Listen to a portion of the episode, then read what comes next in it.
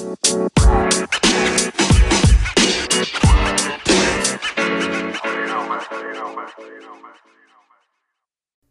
¿qué onda? Mi nombre es Kevin González y esto es Pensamientos Forenses Podcast.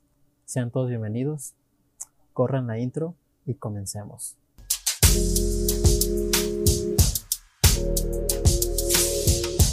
Pues una vez más, bienvenidos a el cuarto episodio de este podcast de Pensamientos Forenses. Eh, antes de empezar con el tema en específico, quería comentarles que me tomé alrededor de tres meses en volver a grabar. La verdad es que la universidad está un poco pesada. Como todos sabemos, a raíz de la pandemia, eh, las clases online han sido un poco complicadas para la mayoría de nosotros que estamos estudiando o no incluso para los que estudian, sino hasta para trabajar también. Entonces, pues he estado un poco pues fuera de del podcast, pero prometo estarles grabando, no sé, un, un episodio cada dos veces a la semana. Por lo regular quiero que sean de máximo cuatro o cinco minutos. No quiero alargar tanto porque sé que es un poco aburrido. Bueno, es mi, mi idea. Pero pues, sin más, después de este pequeño anuncio comentario, comencemos con el tema. El síndrome de Estocolmo es un término usado para describir el vínculo positivo que algunas víctimas de secuestro desarrollan con sus agresores.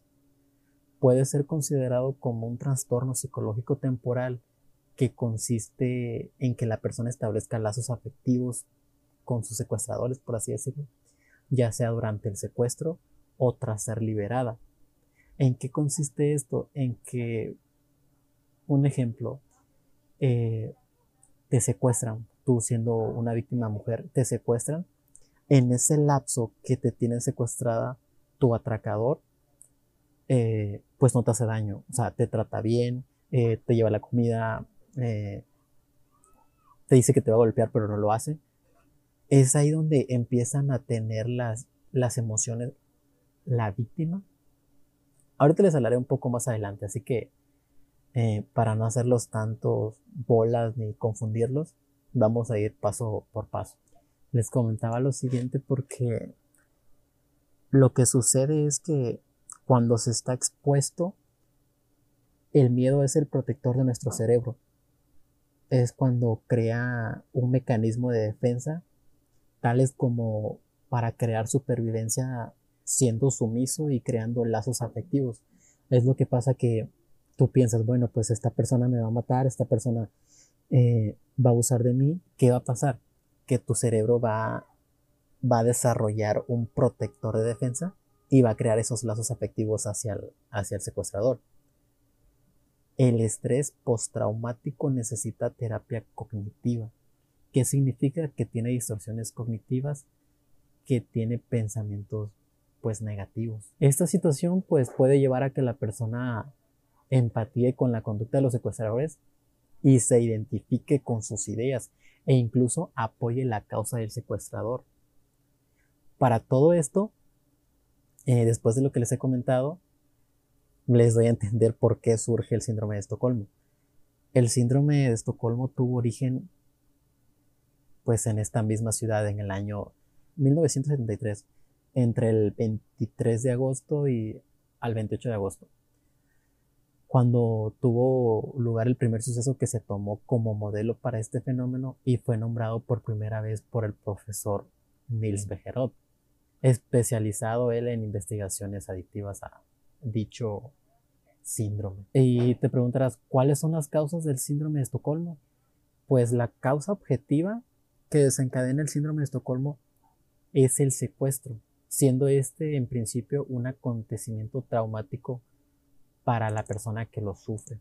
Ese trastorno pasajero aparece en personas que son raptadas en contra de su voluntad, es decir, las personas que fueron secuestradas, privadas de la libertad, que en un principio pues temen por su vida, pues obviamente todos, o sea, me imagino que si te pasara a ti y me pasara a mí, sería lo mismo. Eh, pero a medida que pasa el tiempo y establecen contacto con su raptor, o sea, con el secuestrador o el atracador, como quieran llamarle, establecen un vínculo positivo, o sea, creen que el riesgo no existe. De hecho, las víctimas pueden llegar a generar este síndrome como un mecanismo de defensa y supervivencia, lo que les comentaba hace unos minutos. Eh, el síndrome de Estocolmo, pues, pueden sufrirlo tanto los secuestradores como los secuestrados, y no se da en todos los secuestros, ya que para que este aparezca, pues tienen que haber algunas condiciones. Por ejemplo, eh, personas con entorno social reducido, eh, las causas de los secuestradores para el secuestro pues deben de tener un fundamento ideológico que lo sustente, por así decirlo, ya sea político, religioso o incluso social. El contacto entre la víctima y el secuestrador pues tiene que ser directo y continuo. Es importante que la acción del secuestrador no sea violenta. Eh, otro punto sería, es relevante que en un primer momento la víctima pues crea que su vida corre peligro para que más adelante esta situación cambie y crea que el secuestrador es la única persona que puede aportarle la seguridad que ella necesita, es decir, encontrar pues ayuda, se podrá decir, hacia pues su secuestrador. Para no alargar mucho el episodio, eh, el síndrome no tiene cura, o sea, te preguntarás, pero ¿cómo se trata dicho síndrome después de que me secuestraron, después de que viví lo que viví? Pues el síndrome de Estocolmo no suele necesitar un tratamiento específico, ya que con el tiempo y tras recuperación de vida rutinaria, pues dicen que los sentimientos pues vaya, llámese los sentimientos benévolos, suelen desaparecer. Pero tú te preguntas, ¿crees que yo voy a continuar siendo una persona normal después de que me han secuestrado? Obviamente no. Pero eso es de acuerdo a lo que estudios pues afirman.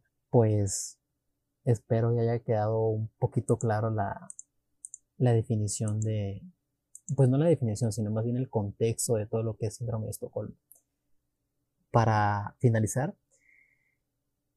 si ya has visto la serie de La Casa de Papel, podrás darte cuenta más específico de acuerdo a lo que te acabo de comentar sobre lo que es el síndrome de Estocolmo y de dónde surge un personaje en la serie que se llama Estocolmo, otro personaje que se llama Denver, el cual surge, o sea, si se dan cuenta, Estocolmo es un rehén, Denver es un atracador y ambos tienen pues obviamente el síndrome de Estocolmo. ¿Por qué? Porque ambos tienen lazos afectivos, el cual inician una relación, el cual tienen hijos y todo el contexto que les acabo de explicar se resume en ese pues en esa serie, así que si no lo has visto, no es publicidad, ni nada de eso, pero deberías verla porque aplica mucho lo que es el síndrome de Estocolmo.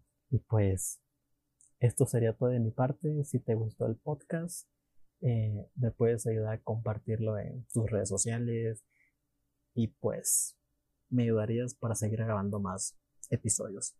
Así que pues soy Kevin González y nos vemos en un próximo episodio.